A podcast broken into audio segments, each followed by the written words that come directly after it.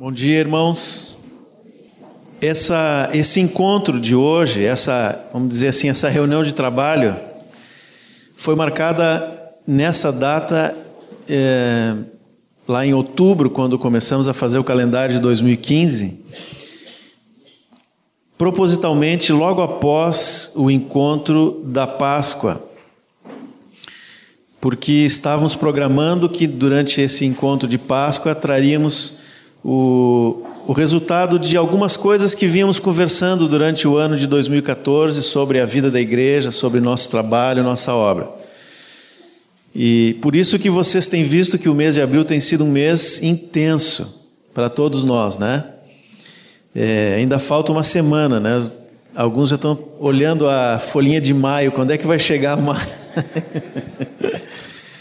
Mas o Senhor nos dá graça e, e nós estamos crendo que esse é um tempo é, importante assim na vida dessa congregação, porque Deus tem nos falado algumas coisas, não só para nós, para vocês todos.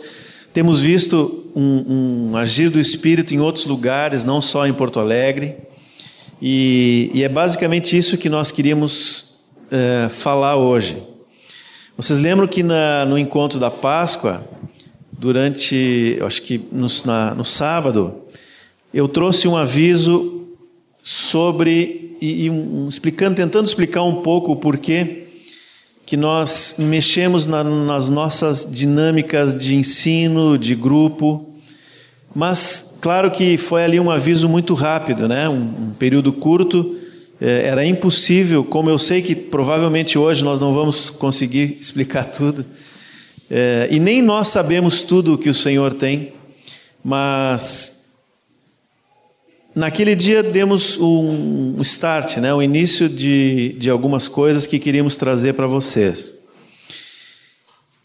E como todo aviso que é dado de forma resumida, ele gera muitas dúvidas e muitos questionamentos, muitas preocupações porque sempre que muda alguma coisa na nossa vida, e isso é da natureza do ser humano, nós sentimos uma certa insegurança no primeiro momento.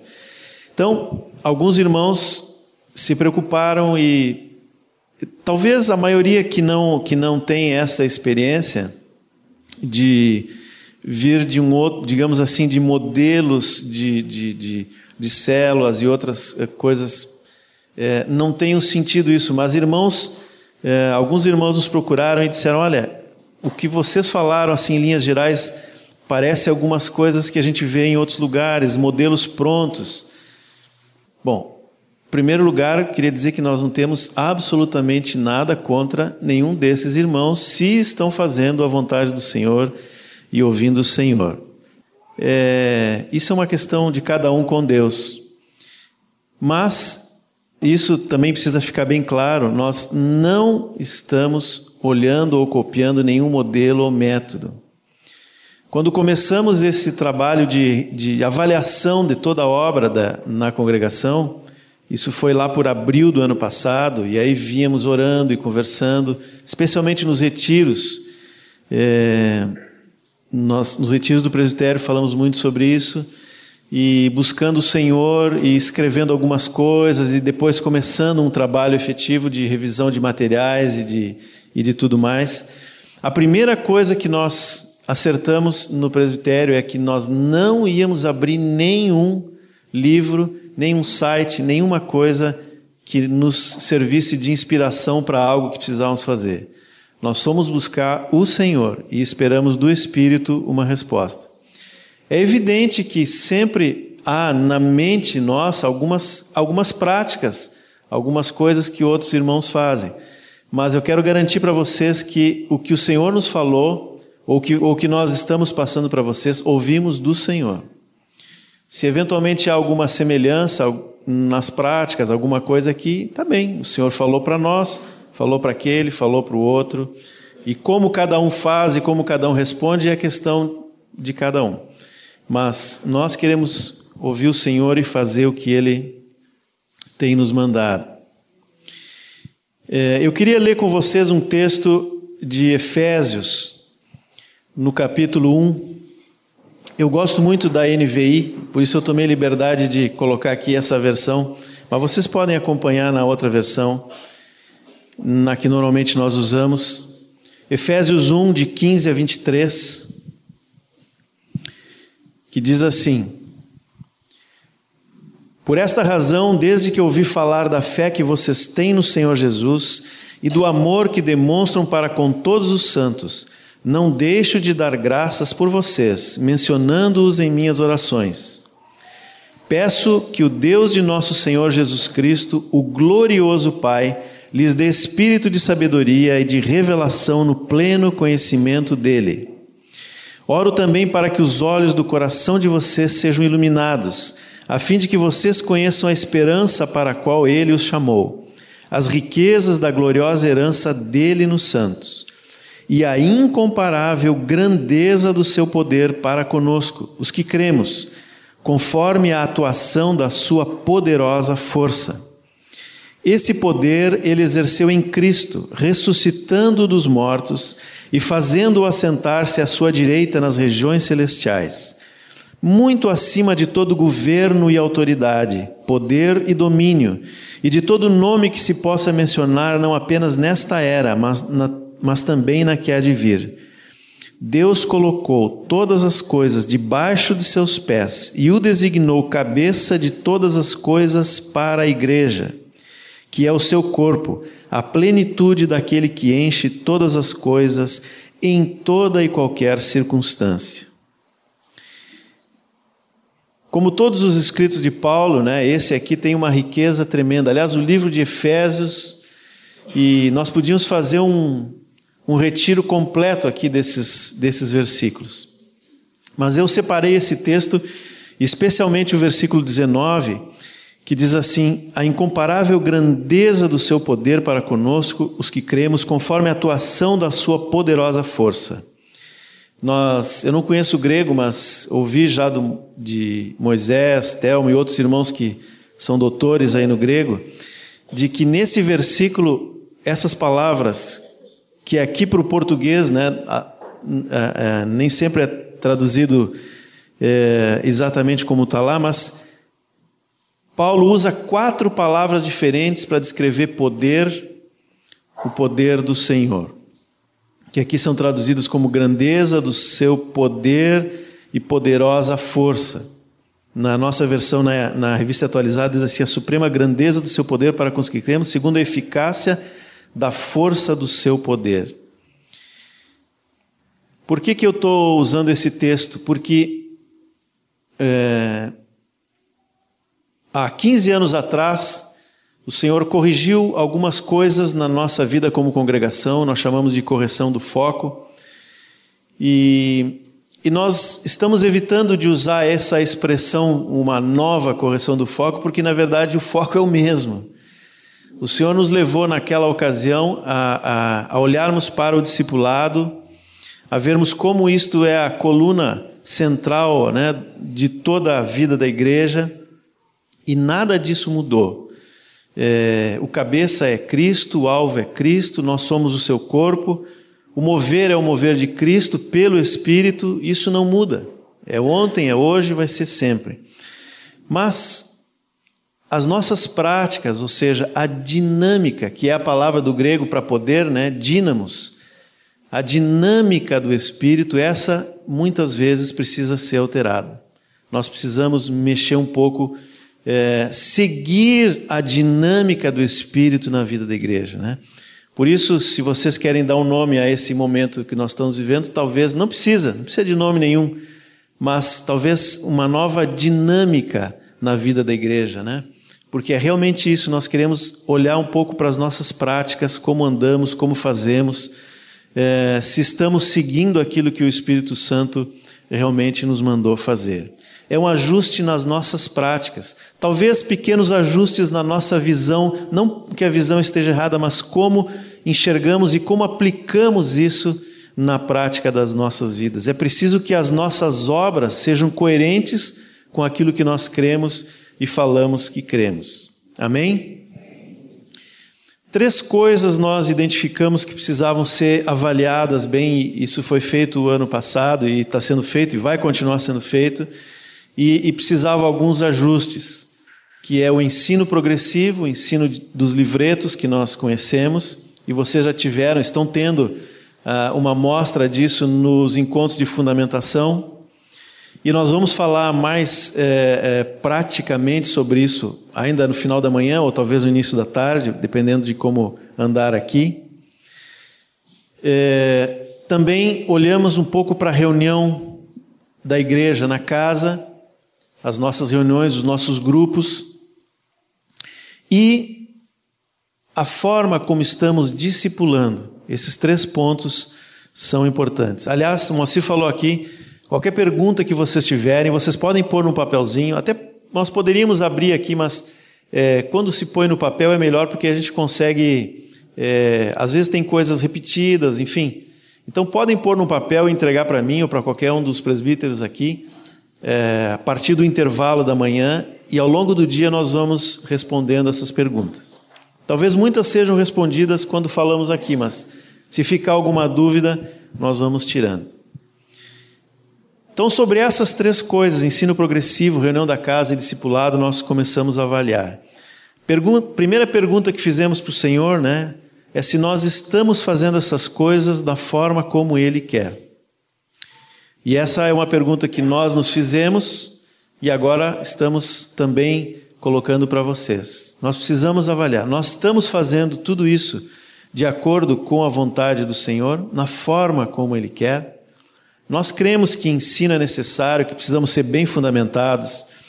É, nós sabemos, cremos que a reunião na casa é importantíssima.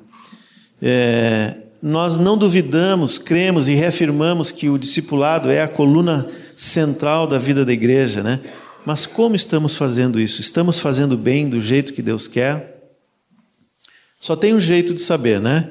É estar diante do Senhor, da Sua palavra com o coração rendido, com o espírito atento, deixando o Espírito Santo nos, nos avaliar e nos mostrar o que precisamos mudar e o que precisamos fortalecer, que está sendo bem feito. Mas precisamos avaliar isso. É, o texto de Atos 2, 42, 47, que vocês conhecem bem, e que fala das práticas da primeira expressão da igreja após o Pentecostes, é, ele vai dizendo o que eles faziam, né? E nós podemos olhar para aquilo e querer copiar aquelas coisas. E, e, podemos até produzir tudo aquilo que está do versículo 42 ao 46. Mas o 47 não está na nossa mão. O 47 diz: Enquanto isso, acrescentava-lhes o Senhor os que iam sendo salvos, dia a dia. E se nós olharmos para a nossa congregação, numericamente, nós vamos ver que nós estamos com o mesmo número de pessoas há um bom tempo. Então, esse é um alerta, uma luz que ligou para nós, e creio que para toda a congregação, de que se aquilo que está nas mãos do Senhor não está acontecendo, talvez seja pelo fato de que as outras coisas que são necessárias para receber e fazer crescer todas essas pessoas que o Senhor acrescenta, não estejam presentes ou precisam ser de alguma forma ajustadas. Algum tempo atrás, é, estava trocando e-mail com um irmão que é presbítero em uma outra cidade, uma congregação que tem a mesma visão, o mesmo andar nosso. E falando sobre a obra, sobre as coisas que Deus está falando para eles lá e para nós aqui. E, e, nessa troca de e-mail, um dia ele escreveu algumas coisas e eu achei tão importante aquilo e, e transcrevi aqui que queria, queria ler para vocês. Ele, diz, ele disse assim: Fiquei pensando no efeito placebo que a nossa estrutura pode ter. Exemplos. A igreja em Atos estava de casa em casa. Pelo fato de termos os grupos caseiros, reuniões em algumas casas de alguns líderes, uma vez por semana, pode gerar a falsa ilusão que estamos vivendo como aqueles irmãos. Mas, na verdade, podemos ter apenas uma reunião a mais, voltada para os de dentro. O Senhor quer cada casa. Minha cidade tem 150 mil casas aproximadamente. O que significa que 12 grupos caseiros não representam o que Deus requer de nós. mas corremos o risco de nos acharmos a igreja primitiva. Segundo exemplo, discipuladores. O risco de alguém estar discipulando alguém e, por ter uma meia dúzia de discípulos, ter a ilusão de que está cumprindo o ide e fazer discípulos de todas as nações. Deus não nos chamou para sermos discipuladores, não é um status alcançado. O verbo indo dá o sentido contínuo e não um ato pontual na história. A maioria dos nossos discipuladores há anos não frutificam. Pelo fato de termos um dia marcado para sairmos a pregar, uma praça, presídio, hospital, pode gerar um falso senso coletivo de que estamos cumprindo ir de pregar o evangelho a toda criatura. Mas quantos realmente fazem isso? E assim, de muitos modos, corremos o risco de termos o nome de estarmos vivos e estarmos mortos. Discipulados sem o Espírito Santo e sim por operação padrão. Evangelismo sem o Espírito Santo. Grupos caseiros sem o Espírito Santo. O risco de nos viciarmos nos odres e não dependermos do Senhor. Que Deus nos conduza. Isso é o que esse irmão falou da sua congregação lá. Mas eu, eu é uma palavra forte, mas que nós precisamos considerar se em muito também nós não corremos o mesmo risco. Não significa que nós estamos fazendo tudo errado, eu quero deixar claro isso, né? Ninguém está fazendo aqui aquela terra arrasada, vamos começar tudo do zero, nada disso. É, mas nós precisamos ser honestos com o Senhor e conosco mesmos e avaliarmos como estamos fazendo a obra. É melhor nós ouvirmos agora uma repreensão amorosa do Senhor, enquanto ainda há tempo de nós mudarmos a nossa prática, do que chegarmos no último dia, quando vamos apresentar as nossas obras e descobrir que em vez de ouro, prata e pedras preciosas, né, tem muita madeira, feno e palha, como diz lá na palavra. Nós realmente precisamos fazer o que o Senhor quer. Em Mateus 24 e Lucas 12, há uma parábola que fala de um servo que ele pensa consigo mesmo, né? O meu senhor tarda em chegar. E aí ele passa a comer e a beber é como se ele dissesse assim: amanhã eu vou fazer os ajustes que eu tenho que fazer, acertar a minha vida, o que arrumar a casa, né? Vou botar uma roupinha nova nas crianças. Amanhã eu faço tudo isso. Hoje eu vou é, atender aquilo que a minha alma deseja, vou satisfazer a minha alma. É muito parecido com o que Jesus disse nesse mesmo capítulo de Mateus 24 que aconteceria nos últimos dias, tal como aconteceu nos tempos de Noé e de Ló. Vocês lembram que diz lá? Casavam, é, comiam, bebiam, casavam, davam-se em casamento e não perceberam até que Ló entrou na, na arca. É, Noé entrou na arca, perdão, já misturei os dois. E nós sempre pensamos nessas coisas em relação ao mundo, né? Mas o mundo sempre comeu, bebeu, casou, deu-se casamento e não está nem um pouco se importando com as coisas de Deus, cada vez mais. Como Jesus está falando para os discípulos, eu penso que essas palavras, esses alertas e outros tantos que tem nesses textos da, dos evangelhos, especialmente do capítulo 24, 25 de Mateus, eles são para a igreja. Nós precisamos olhar isso. E na continuidade daquele texto diz que eles não só comiam, bebiam, mas faziam isso com ébrios. Se embriagavam, é a expressão que está lá em Lucas. E Mateus chega, a dizer que chegaram aquele servo chegou ao ponto de espancar os seus irmãos. É um crescente de descuido que leva até algo que nós não imaginamos que possa acontecer entre servos. Todos eram servos, né? E o texto diz que é, quando ele menos espera e em hora que não sabe, vem o Senhor. E aí diz que daquele servo mau e negligente, o futuro é o mesmo dos hipócritas. Está lá escrito.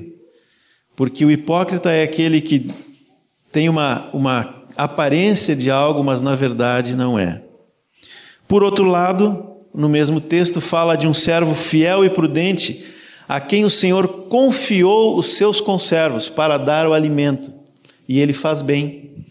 no versículo 46 de Mateus 24, 46 e 47, diz assim: Bem-aventurado o servo a quem o seu senhor, quando vier achar fazendo assim. Em verdade vos digo que lhe confiará todos os seus bens.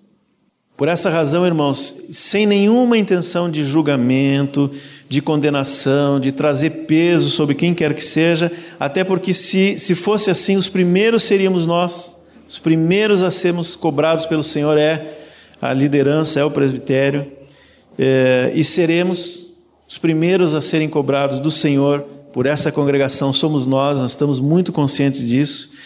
Então, sem nenhum peso, sem nenhuma cobrança, nós temos nos dedicado a avaliar diante do Senhor a obra como um todo, e agora estendemos esse convite a todos vocês que estão levando junto essa mesma obra, a todos que estão discipulando, para que, como congregação, nós possamos ouvir o Senhor e acompanhar os seus passos. Vocês aceitam esse convite? Amém? Vamos ouvir do Senhor, vamos buscar por onde o Espírito Santo quer nos levar? Amém. Eu falei de três coisas: ensino progressivo, reunião na casa e discipulado. E eu primeiro queria tratar um pouco sobre o discipulado, porque nós cremos que realmente o discipulado é a coluna central da vida da igreja. Nós, todos que estamos aqui, ouvimos nascemos já no reino ouvindo essa linguagem de ser e fazer discípulos e estamos praticando isso todos nós. Talvez alguns ainda não estão fazendo, que estão aqui, mas estão próximos, né? Estão é, sendo preparados para isso. E então nós precisamos realmente olhar de novo o que o Senhor e, nos pede como discipuladores. Depois vamos falar um pouco sobre o ensino progressivo e sobre reunião na casa, mas queremos priorizar o discipulado. Em nosso texto fundamental para isso é Mateus 28, 18 a 20, que vocês conhecem muito bem, onde Jesus diz que toda autoridade foi dada no céu e na terra, e aí ele nos dá uma ordem: ide, portanto, fazei discípulos de todas as nações, batizando-os em nome do Pai, do Filho e do Espírito Santo ensinando a guardar todas as coisas que vos tenho ordenado. E eis que estou convosco todos os dias até a consumação do século. Nós temos feito isso de verdade? Temos cumprido essa palavra do Senhor? Se estamos avaliando diante do Senhor, essa é a pergunta que nós temos que fazer. Eu não gosto muito da palavra discipulado e não tem absolutamente nada contra o princípio é, e a prática que nós temos. É só a, a palavra, ou talvez o conceito que às vezes nós podemos ter da palavra, né? Nós podemos dar um significado que na verdade não é o, o que ela tem. Nós podemos pensar, por exemplo, em discipulado na igreja, mas olhando a prática anterior a Jesus. A prática comum dos povos orientais, onde havia um, um mestre, um mentor, que ensinava as coisas aos seus discípulos, que era admirado por eles e que tinha alguma autoridade sobre os seus seguidores. E todas essas coisas existem, em certa medida, na, no discipulado. É, mas quem discipula? De acordo com o nosso modelo, que é o Senhor Jesus, antes de qualquer outra coisa, ele está pastoreando a vida de alguém se o mestre que nós seguimos, né, o discipulador nosso, que é o Senhor Jesus, foi o maior exemplo de servo e de pastor, não é diferente conosco. Nós pastoreamos a vida dos nossos irmãos. Talvez essa palavra fosse melhor para nós, né? mas aí nós corremos outro risco, que é trazer a carga da tradição evangélica, né? de que pastor é aquela figura que fez o seminário, que, enfim, e nada contra, né? Quem fez seminário, os irmãos que estão pastoreando lá. Mas eu estou falando do conceito que nós podemos ter e aplicar para a palavra, né? É, que também não é esse o sentido de discipular.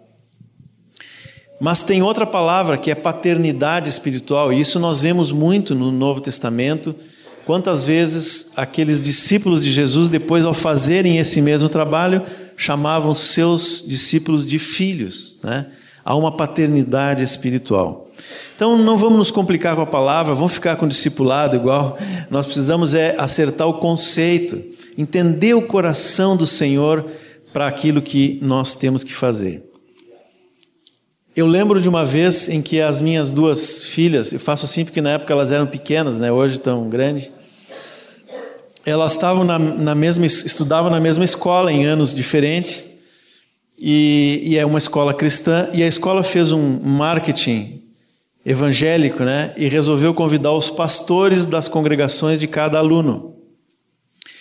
E então distribuiu um convite para cada aluno que tinha lá registrado que era é, evangélico, né, cristão, e pediu para entregar para o seu pastor e um canhotinho, assim, uma outra folhinha onde ele, a criança preencheria o nome do pastor para que eles tivessem o controle de quem viria nesse encontro lá. Era no dia do pastor, se não me engano. E as duas fizeram a mesma coisa e nos surpreenderam, porque elas botaram o meu nome. E, e quando eu cheguei em casa, a Madalena me disse: Olha, aconteceu isso, né? E eu fiquei assim num misto de vergonha e alegria. Vergonha porque eu sabia que não era tudo aquilo, né? Que elas. Eu, eu, eu sei das minhas deficiências. E, mas ao mesmo tempo alegria, porque embora nós nunca tenhamos dito para elas que pastor não é alguém que fez uma faculdade, que está à frente, e elas poderiam tranquilamente ter posto o nome de qualquer um dos irmãos, né? Dos presbíteros, poderiam ter posto o nome do, do tio Telmo, que elas gostam tanto, né? É, enfim, qualquer um desses irmãos poderia estar ali. Mas elas sabiam que, como havia um grupo de discípulos que nós estávamos cuidando, com todas as deficiências do cuidado, é, ali havia um pastor. E a Madalena perguntou: o que, que tu vai fazer? Vai, vamos ligar para a escola, explicar e tal. Eu disse: olha, eu não posso fazer isso. Eu tenho que honrar, eu não posso ferir a simplicidade e a pureza do, do que está na mente delas, né? Vou passar um óleo de peroba e vou ir lá no dia do pastor, né? E eu estava torcendo para que ninguém me fizesse aquelas perguntas clássicas, né? Qual é a tua igreja? Qual é o seminário? É, graças a Deus ninguém perguntou nada. Eu saí, e, entrei e saí, ouvi o marketing lá da escola, recebi uma gravata de presente, que é o presente típico de pastor. e, e depois, sempre que usava a gravata como advogado, né? Eu lembrava que, a, que o meu ofício verdadeiro era pastorear a vida das minhas filhas e daqueles irmãos que estavam ali. Então, eu estou falando isso para que nós entendamos, eu sei que vocês sabem isso, mas que a essência do nosso trabalho é realmente pastorear os irmãos. Nós começamos pastoreando a nossa casa, nossa a esposa, os maridos, né? A esposa, o marido a esposa, os filhos. Depois esse, esse círculo vai alargando, discípulos, e assim o Senhor vai nos levando a exercer esse ministério, esse serviço de pastoreio, que é também paternidade. Um outro exemplo que eu, que eu lembro, há anos atrás, quando eu trabalhava no Banco do Brasil, e a primeira vez que eu assumi um cargo de chefia, era uma equipe pequena, mas o, o meu chefe, né, que, que me colocou ali, ele tinha lido aquele livro que você, talvez alguns já leram, que era o Monge, acho que é Monge Executivo, uma coisa assim. Então ele vinha cheio de ideias, né? Não sei se praticava, mas ele vinha cheio de ideias. Aí ele me chamou lá para uma conversa, expôs tudo lá. Mas teve duas coisas que ele disse que eu guardei porque eu disse: Isso aí não é do monge, isso aí é da palavra. É, são princípios que se aplicam numa empresa, sim, mas na verdade antes, né? É, eu creio que se aplica na nossa, no nosso trabalho. Ele disse assim: ele disse, olha, liderança não se impõe, ela precisa ser reconhecida. É um trabalho lento, diário, persistente, até que tu te torne um líder. E a outra coisa que ele disse, a autoridade que o líder tem, ele falou poder, eu estou traduzindo aqui, né? Mas podemos usar poder também, porque às vezes a gente acha que tem algum poder, né? Ele disse: a autoridade que o líder tem é unicamente por causa da responsabilidade que ele tem. Ele disse: Eu que sou teu chefe, não vou cobrar dos teus liderados, eu vou cobrar de ti o que eles fizerem. Então, Por que, que eu estou dizendo isso? Porque quando nós estamos exercendo esse trabalho, esse ministério, que tem uma carga de autoridade, sim, porque nós somos sacerdotes de Deus, nós representamos a pessoa do Senhor diante de todos aqueles que nós cuidamos, diante da nossa casa, diante dos discípulos.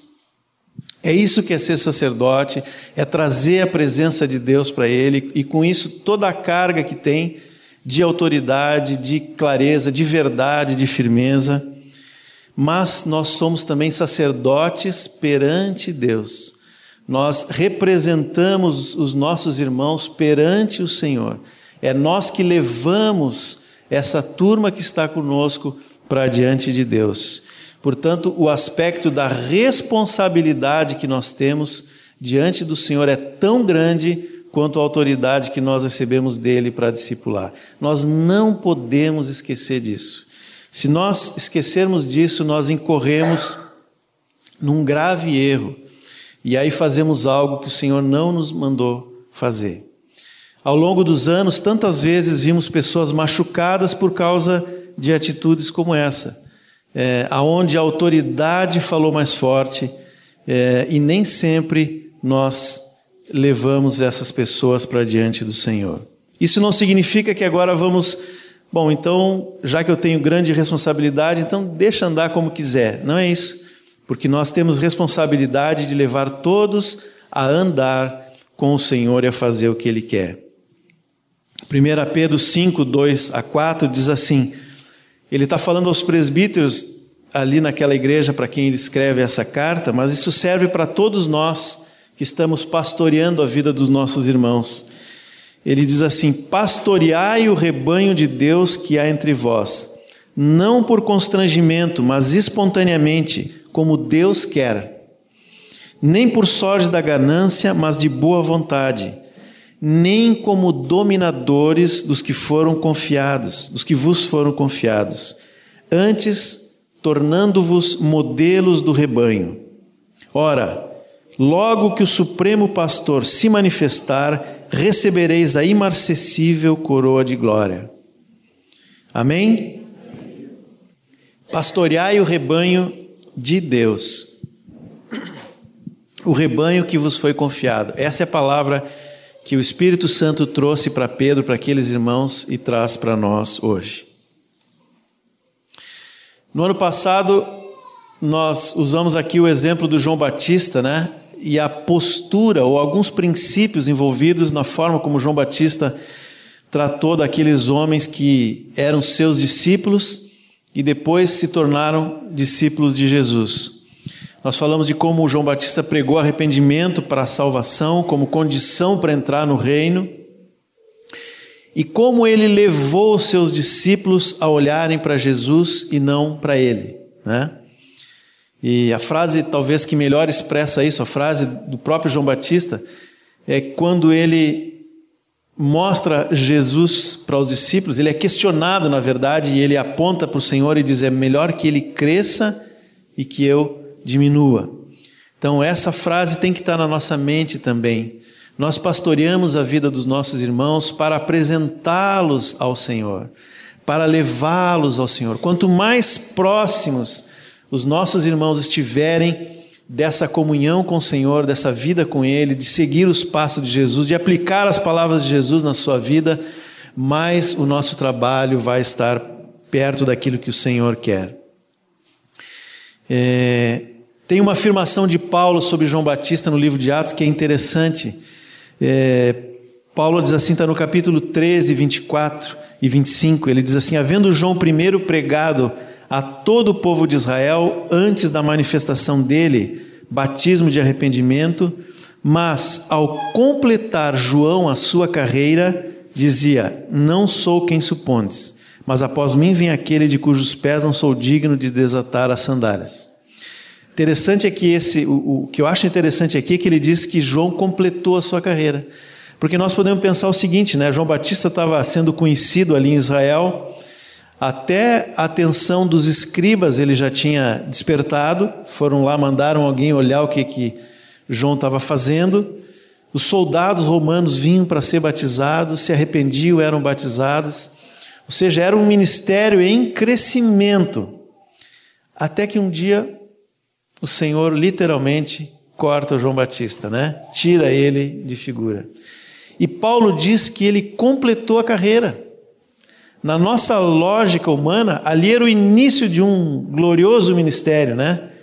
Mas aos olhos do Senhor, não. João completou a carreira. Paulo diz isso dele próprio, lá para Timóteo, né? Completei a carreira. Não faltou nada, em outras palavras. Cheguei aonde o Senhor queria que eu chegasse. E João Batista também. É, então, nós precisamos ter isso claro para nós, né?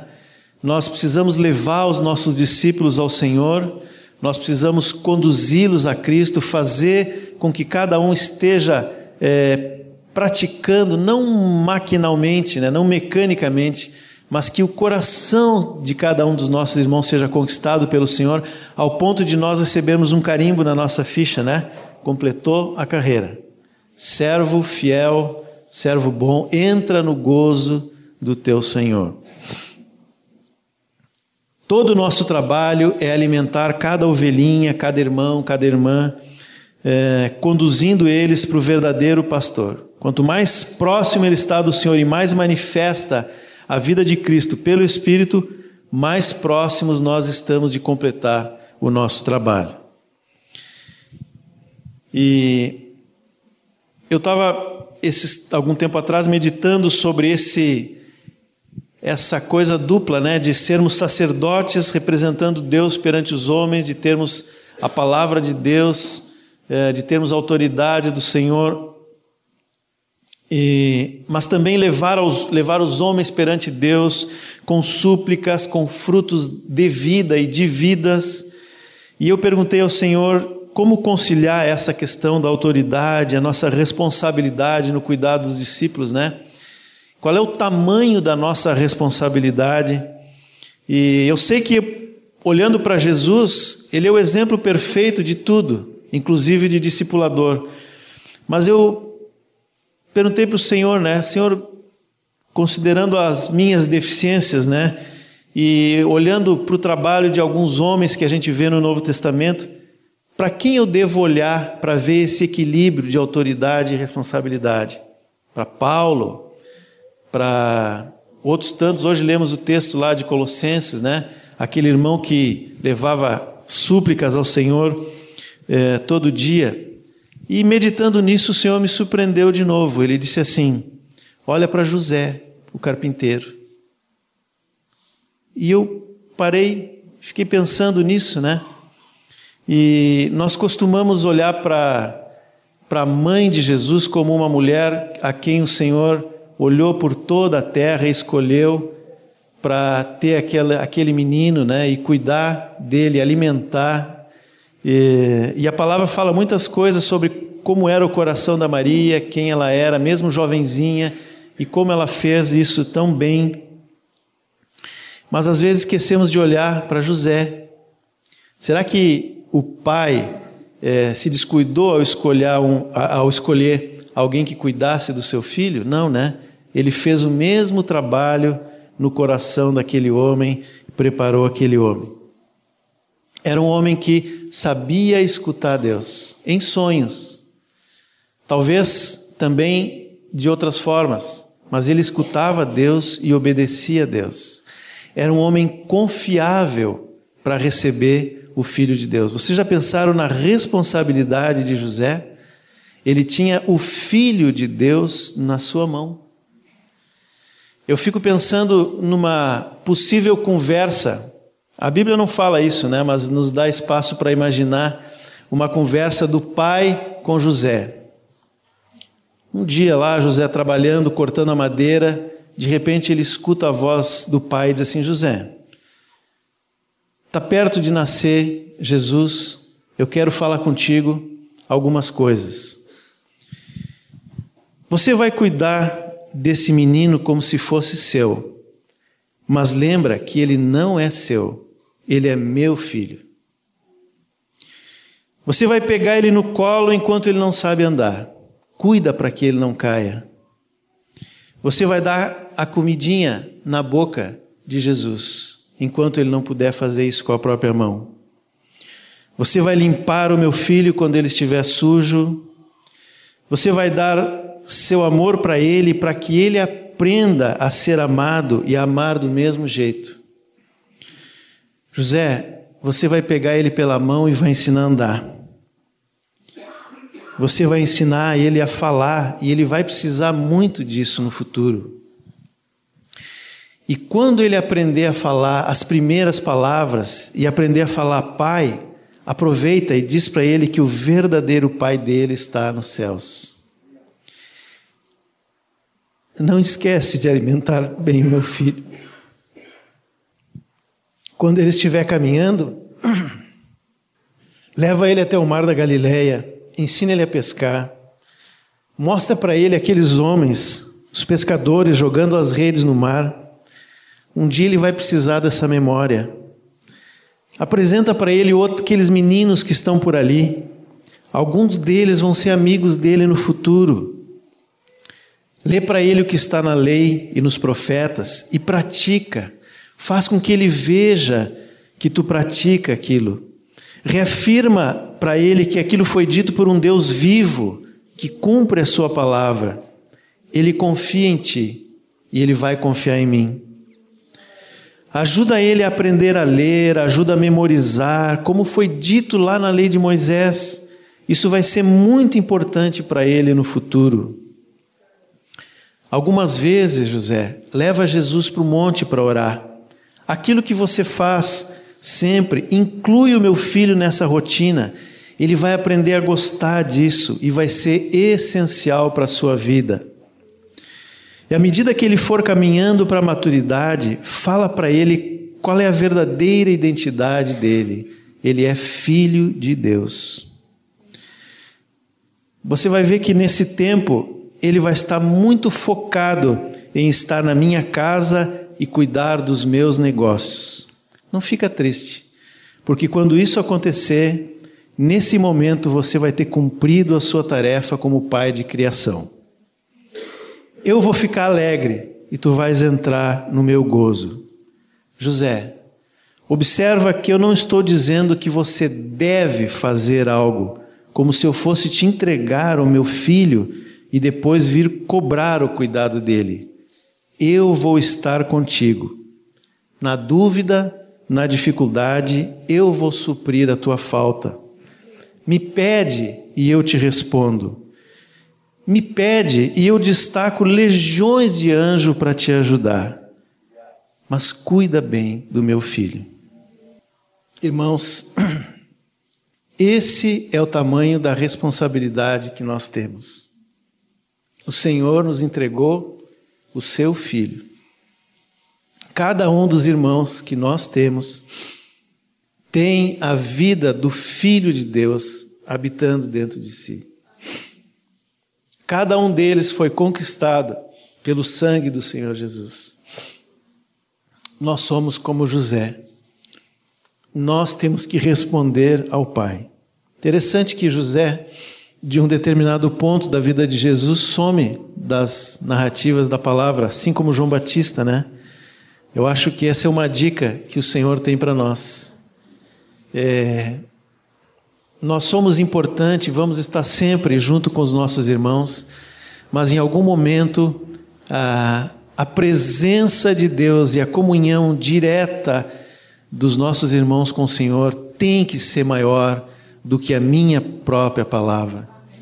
É, é isso que o Senhor quer nos dizer quando nos chama para discipular.